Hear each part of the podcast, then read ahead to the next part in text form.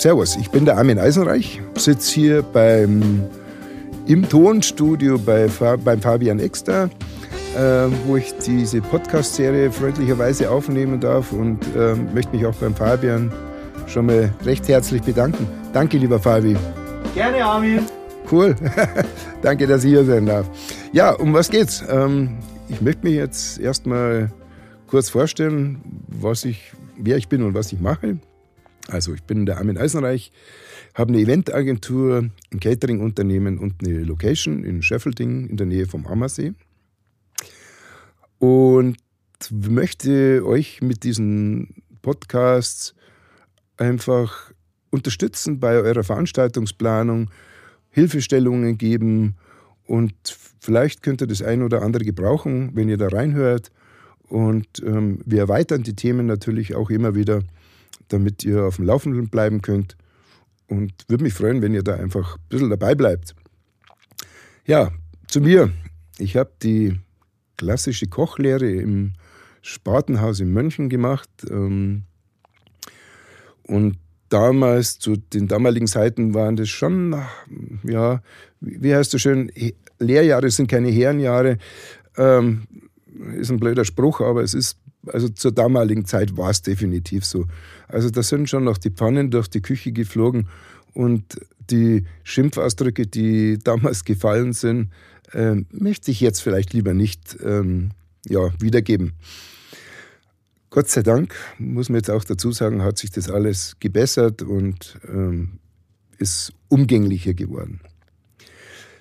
Nach meiner Lehre, die ich mit, Ausbild äh, mit Auszeichnung abgeschlossen habe, bin ich dann in mehreren kleinen Restaurants gewesen und habe mich in jungen Jahren dann selbstständig gemacht in Grafrath, das ist in der Nähe vom Ammersee, in einer Dorfwirtschaft und hatte gemeint, ich muss die Nouvelle Cuisine ähm, in, ähm, in einer Dorfwirtschaft etablieren, was vielleicht vom Kochen mit Sicherheit nicht äh, dran gelegen hätte, aber von meinem, äh, ja, von meinem betriebswirtschaftlichen Wissen was einfach zu wenig war, ähm, hatte ich dann einfach nach ein paar Jahren eine Pleite hingelegt und ähm, ja, orientierte mich dann neu. Bin dann in die Großgastronomie gewechselt, war Küchenchef im Löwenbräu-Keller, anschließend in die Gemeinschaftsverpflegung mit einer Kartinenverbund, der zwischen 3.000 und 5.000 Essen tagtäglich machte und äh, landete dann irgendwann einmal beim Alfred Schubeck auf dem Tollwood und war auf den Tollwood Festivals Küchenchef bei ihm. Und was für mich äh, das wirklich Wichtigste war, was ich da mitgenommen habe, ähm, und man nimmt überall was mit, also das müsst ihr euch einfach merken, auch im hohen Alter, man hat nie ausgelernt. Ähm, der Schubeck lernte mich einfach mit Medien umzugehen.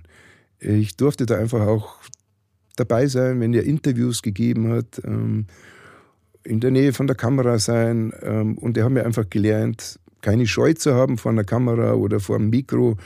Und ähm, ja, wie gehe ich mit den Medien um? Und dafür möchte ich an Alfons auch wirklich Dankeschön sagen, weil das nützt mir heute noch und cooler Zug von ihm. Danke, lieber Alfons. Wurde dann abgeworben von der Schottenhammel-Gruppe. Ich durfte dann äh, den Partyservice übernehmen von der Küche her. Und da war es dann so, dass ähm, nach kurzer Zeit, wo ich im Partyservice die, äh, die Küchenleitung übernommen habe, äh, die Öffnung der Menterschweige im Raum stand. Oder kurz vor der Öffnung von der Menterschweige ähm, ist äh, denen ihr Küchenchef abhanden gekommen. Und ich wurde dann gebeten, ähm, halt vorübergehend, man redet von zwei, drei Wochen, äh, die Küchenleitung da in der Menterschweige zu übernehmen und die Eröffnung. Ja, das ist dann halt doch ein bisschen länger geworden. Das war dann ein gutes halbes Jahr. Und ähm, was ich dann allerdings erfahren habe, war eine zu dieser wirklich herausfordernden Arbeit ähm, hatte ich eine ganz große Wertschätzung von Christian Schottenhammel erfahren, der mir damals für mich und meine Familie einen Gutschein für eine Woche gemeinsamen Urlaub geschenkt hat. Und ähm, ja, dafür bin ich auch noch dankbar und das habe ich auch nie vergessen. Und ähm, dafür nochmal danke, lieber Christian. In der Zeit bei der Schottenhamel Gruppe durfte ich auch noch die Ausbildung zum Kultur- und Eventmanager machen. Und ähm, ja, habe ich mir dann gedacht, dass ich mich wieder mal selbstständig mache mit einem Partner und hatten eine Eventagentur zusammen und durften als erstes den Adventskalender von Mercedes-Benz an der Donnersberger Brücke gestalten und ausführen. Und das zwei Jahre lang. Und das war natürlich ein tolles Referenzprojekt. Ging dann zurück in die Gemeinschaftsverpflegung und war Bereichsleiter in einem großen Catering-Unternehmen mit 19 Gastronomiebetrieben und vier Hotelanlagen.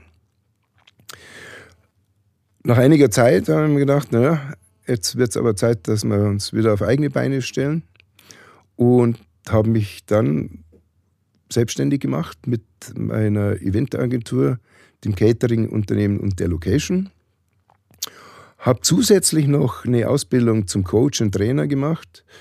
Ähm, warum habe ich das gemacht? Ähm, weil ich eben auch ähm, es wichtig finde, dass man mit Kunden und auch Mitarbeitern ähm, entsprechende Gespräche führen kann und ich das natürlich auch für meine Coachings im Eventbereich oder bei den Hochzeitsseminaren benutzen darf. Ja, und in Schöffelding haben wir eben letztes Jahr unseren Stadel groß umgebaut und ähm, bieten eben jetzt Platz für 50 Personen und mit einem schönen Außenbereich. Und da seid ihr natürlich auch herzlich willkommen für Veranstaltungen oder an unsere Themenabende. Und das ist hier seitdem unser Stammsitz. Ja, und in der Folge 2 möchte ich euch jetzt dann einiges über die Auswahl eurer Location äh, sagen, die vielleicht einfach wichtige ja, Punkte sind, die ihr beachten solltet. Und ich würde mich freuen, wenn ihr da einfach reinhört und vielleicht ein bisschen was mitnehmen könnt.